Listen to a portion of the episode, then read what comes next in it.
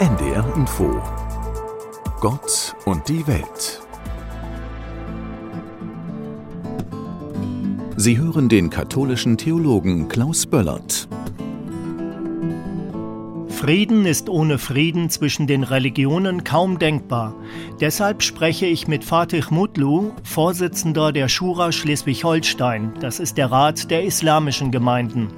Und ich spreche mit Walter Blender, Vorsitzender des Landesverbandes der jüdischen Gemeinden in Schleswig-Holstein. Abraham ist für alle drei Religionen wichtig. Er ist der Stammvater der zwölf Stämme Israels. Jesus stammt von ihm ab und hat dann zwölf Apostel berufen. Abrahams Sohn Ismael gilt als Vater der Araber. Für den interreligiösen Dialog ist Abraham eine zentrale Figur, sagt Walter Blender.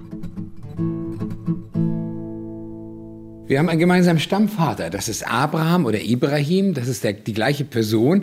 Und das haben wir nicht nur gemeinsam, sondern auch der Grundgedanke der Religion. Wir warten auf eine messianische Zeit, auf den Messias oder den Sohn von Gott. Das haben wir grundsätzlich gemeinsam.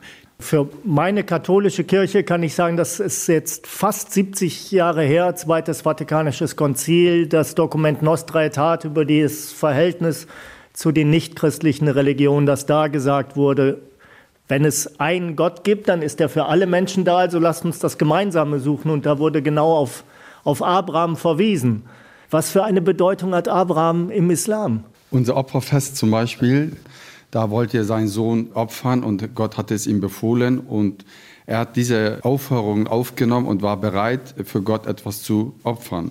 Es ist einer der größten Feste, die Muslime haben und deswegen würde ich schon sagen, die Entstehung der Religionen fing ja mit Abraham an und deswegen hat es eine sehr große Bedeutung auch im Islam.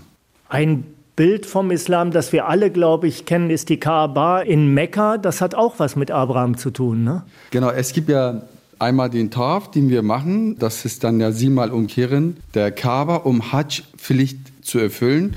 Abraham, der nach Wasser für seinen Sohn gesucht hatte und erst beim siebten Mal Semsem-Wasser entdeckt hat. Und alle Leute, die mit dem Wunsch dorthin reisen, um Hajj-Pflicht zu erfüllen, müssen das natürlich dann auch machen, damit sie dann im Endeffekt sich als Hajjis bezeichnen. Und das sind eigentlich alles Pflichten, die dann aus dem Zeit Abrahams entstanden sind. Ist das zu niedlich gesagt oder richtig, wenn ich sage, wir sind alle Kinder Abrahams und Nachfahren Abrahams? Also ich finde, das ist richtig gesagt, weil es ist der gemeinsame Stammvater der drei großen Weltreligionen.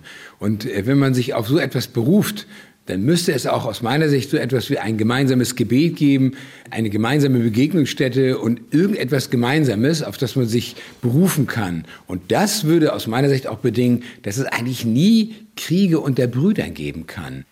Wir sind natürlich der festen Überzeugung, dass Abraham unser Urgroßvater ist und nach ihm die drei Weltreligionen, die wir aktuell ja auch kennen, entstanden sind. Ja, Abraham ist unser Großvater, nach ihm die Weltreligionen entstanden sind.